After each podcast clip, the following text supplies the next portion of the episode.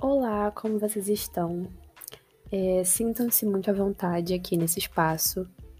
Meu nome é Luísa, eu sou estudante de letras da UFRJ e esse podcast, esse episódio, na verdade, né? Não sei se vai ser uma série de episódios, mas esse aqui em específico está sendo um trabalho de divulgação acadêmica da disciplina de variação em língua portuguesa e eu escolhi falar sobre norma e padrão, já que são temas que eles são conhecidos por grande parte das pessoas, mas eles não são tão bem compreendidos. Então, para começar, eu queria falar um pouquinho do contexto histórico, né? Aqui no Brasil, no século XIX, estava se formando uma elite letrada e com interesses eurocêntricos, né? Haviam duras críticas ao português aqui do Brasil, já que ele estava se misturando com línguas de matriz africana e se afastando cada vez mais do padrão europeu. E começaram a surgir discursos é, de correção e prescrição que geraram muita intolerância em relação às variedades mais populares da língua.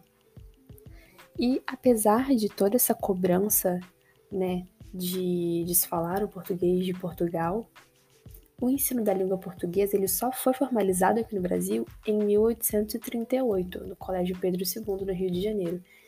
E a profissão de professor de português só foi oficializada em 1871. Então, durante todo esse tempo em que não havia oficialmente professores e nem o ensino da língua, as pessoas teriam que dar o seu jeito para poder cumprir a expectativa desse, desse, as pessoas tinham que dar o seu jeito para cumprir a expectativa dessa elite, e mesmo quando surgiu o ensino da língua, ele continuou muito restrito à elite, porque nós sabemos que até hoje perdura essa questão de acesso desigual à escolaridade.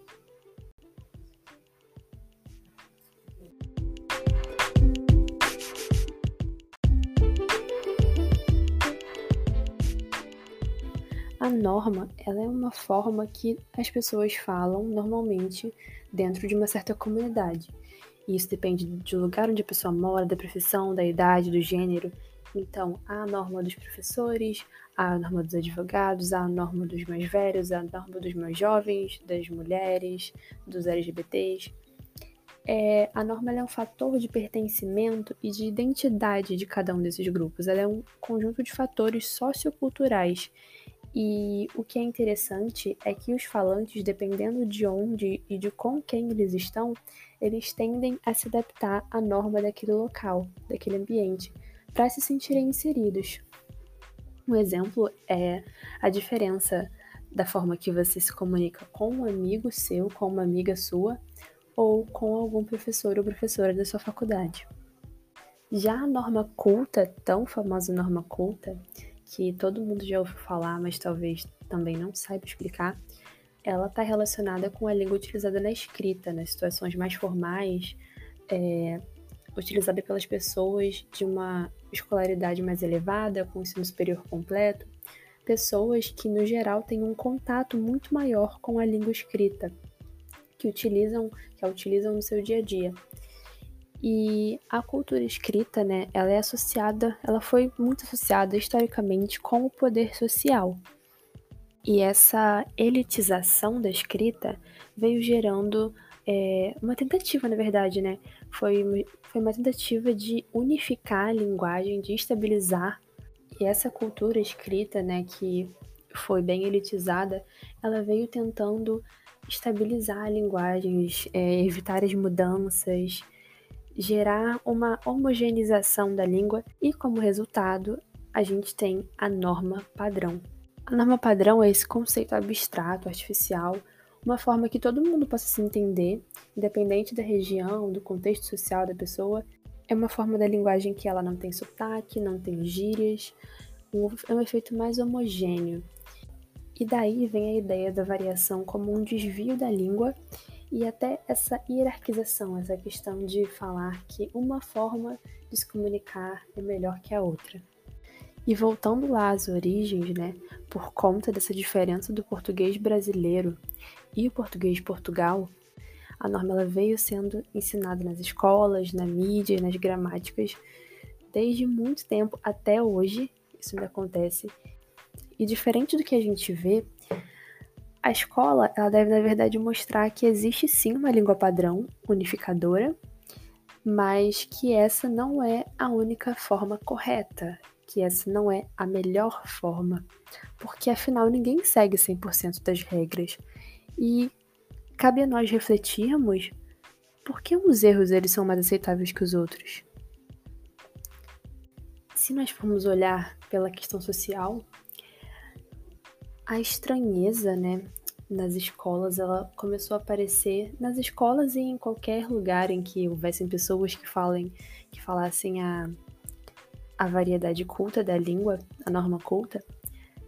Isso começou a acontecer quando pessoas mais pobres, é, de classes sociais menos favorecidas, começaram a ter acesso a essa educação, acesso a esses espaços, e essas pessoas levaram consigo suas variedades linguísticas. Só que a escola continuou ensinando o padrão, a mídia continuou perpetuando o padrão e não reconhecendo essas outras variantes. E é muito importante a gente entender essa variedade, né? Que as normas em si, elas são muito plurais e a norma culta, por exemplo, quando você está escrevendo um artigo acadêmico, você faz de uma maneira, você utiliza diversos conectivos, e quando você está falando também no norma culta, você vai ser é, formal, mas você não vai utilizar a mesma quantidade de conectivos, você não vai botar portanto, contudo, entretanto, todavia, você pode até usar sim um ou outro, mas muito menos do que num texto escrito totalmente estruturado.